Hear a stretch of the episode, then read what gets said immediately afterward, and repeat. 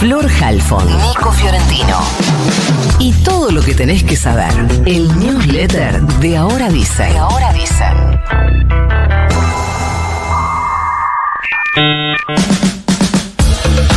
Preocupación por las 78 muertes causadas en el país por la bacteria Streptococcus pyogenes, también conocida como streptococo del grupo A, que puede causar desde infecciones leves hasta enfermedades muy graves y mortales. Puede producir faringitis que al estar acompañada por una erupción en la piel pasa a ser escarlatina o puede dar lugar a neumonías, infecciones localizadas en músculos, huesos, articulaciones.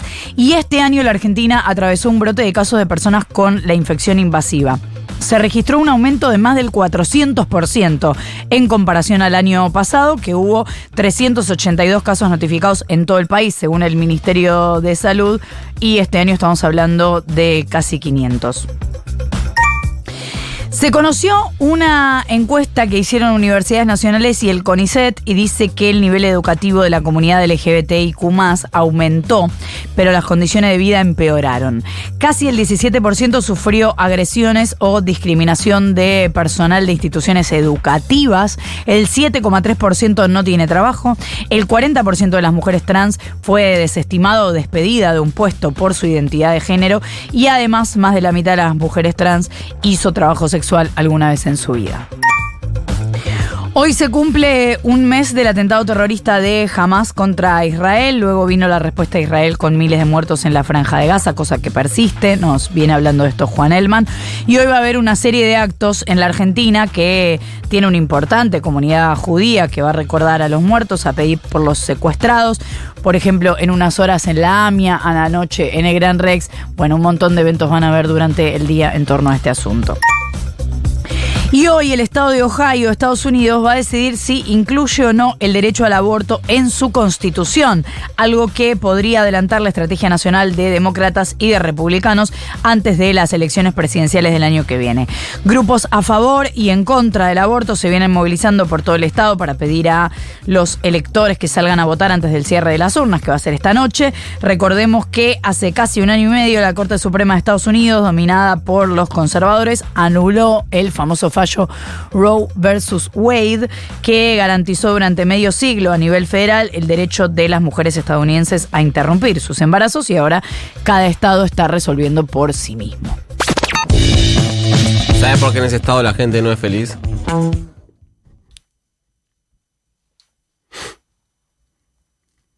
Vos dale. Porque está en Ohio. Un escándalo de espionaje golpea duramente al quillerismo y más puntualmente a la cámpora. ¿Qué es lo que pasó? Bueno, a partir de información que surge de aparatos electrónicos secuestrados a un ex agente de eh, de la policía, detenido, presuntamente identificado como agente inorgánico de los servicios de inteligencia, se llama Ariel Sancheta, le secuestraron sus aparatos telefónicos y ahí detectaron los contactos que mantenía con algunos dirigentes de la cámpora, como por ejemplo el diputado nacional Rodolfo Taliade que es dirigente de la Cámara justamente y además principal impulsor en la Cámara de Diputados del juicio político a la Corte Suprema.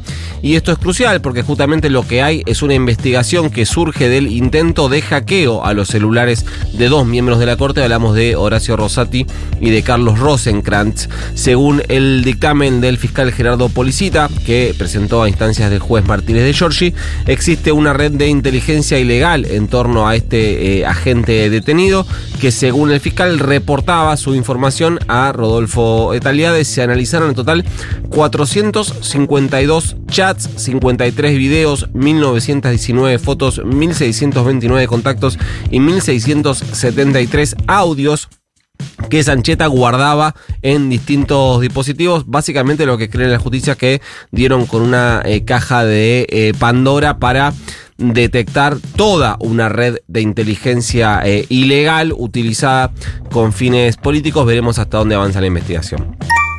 Ayer Javier Milei eh, reunió, perdón, a sus legisladores electos en el Hotel Libertador, el hotel en el que está prácticamente viviendo desde las elecciones generales. Eh, el objetivo era bajar las tensiones internas por que generó el acuerdo eh, electoral que firmó con Mauricio Macri. Fueron varios los legisladores que marcaron sus diferencias con este acuerdo a través de distintos comunicados. El más ruidoso por el peso de quienes lo firmaron fue uno conocido la semana pasada, que firmaron senadores y diputados nacionales electos que en su momento se interpretó como una eh, ruptura que en realidad no fue tal. Ayer pasó lo mismo con otro comunicado firmado por ocho legisladores provinciales bonaerenses electos, ocho de los trece que tendría Javier Milei en la provincia de Buenos Aires, para que tengamos idea del el peso que significa este documento, pero el modo superandi siempre es el mismo. Emiten un comunicado marcando sus diferencias por el acuerdo con Macri, dicen no, que yo que sé, que la casta, que con lo mismo de siempre, que es como dice Milei, eh, y eso es tomado por medios más ligados al oficialismo más ligados al quillerismo como una ruptura o un quiebre, cuando en realidad lo que hay son advertencias que les van a permitir a estos dirigentes desmarcarse de la libertad de avanza si gana Milei, hacer sus propios negocios políticos, transformarse en aliados de los oficialismos de turno para conseguir algún rédito por eso, o si gana Milei, quedarse adentro diciendo, no, bueno, yo marqué mis diferencias, pero eh, siempre em, pertenecía a la libertad de avanza. De hecho, si ves los documentos, nunca dicen que, que quieran el bloque, nunca dicen que se van del bloque y lo que dicen todo el tiempo es que ratifican su pertenencia a la libertad de avanza, así que se trata de leer bien los documentos, chicos, no es tan difícil. Hablando de Javier Milei, ayer estuvo en Ciudadela y en Ramos Mejía haciendo campaña donde necesita recuperar votos en el conurbano bonaerense. Lo mismo ya había hecho en San Isidro y otros puntos del conurbano. Desde allí insistió con su idea de que es imposible hacer lo que él cree que hay que hacer con lo mismo de siempre. Por eso digo que es lo que dicen los documentos.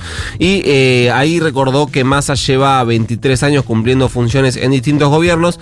Y digo esto que eh, es curioso que lo mismo que le pusieron sus propios legisladores en las distintas cartas, que está transando con lo mismo de siempre, es algo que Milei sigue usando como parte de su campaña, aunque de una forma un tanto selectiva. Y por último, hablando de campañas de zonas importantes y de acuerdos entre dirigentes, Massa llevó ayer su campaña a Córdoba. Hoy arranca de nuevo en la provincia de Córdoba, pero después se va a trasladar a Santa Fe. El objetivo de Massa, naturalmente, es la zona centro o zona núcleo o el corazón del voto eh, macrista más amarillo, más ultra, donde eh, mejor le fue a Bullrich y donde siempre le va mal al quillerismo. De hecho, Córdoba, Santa Fe, Mendoza, Entre Ríos y la ciudad de Buenos Aires son las eh, o distritos donde, por ejemplo, ganó Macri en 2019, incluso habiendo perdido la presidencia en primera vuelta. La novedad en, de Massa en Córdoba fue la presencia de Juan Manuel Urtubey, ex gobernador de Salta, quien, eh, recuerden, eh, había intentado eh, sumarse, había intentado generar esta fuerza de centro con Juan Schiaretti, que eh, después eh, Urtubey se terminó eh, bajando ante la imposibilidad de ampliar ese espacio. Lo, lo, mantuvo Schiaretti haciendo el acuerdo que hizo con Florencio Randazzo, por ejemplo, y otros dirigentes. Ahora Urtubey se sumó a la campaña de masa luego de hacer público su, su apoyo al candidato a presidente de Unión por la Patria en sus redes sociales. Apoyo a Sergio Massa, dijo el salteño. No lo hago solo como peronista, lo hago como un defensor de la democracia y de mi país. Se vale un letter. Mande más. You've got mail.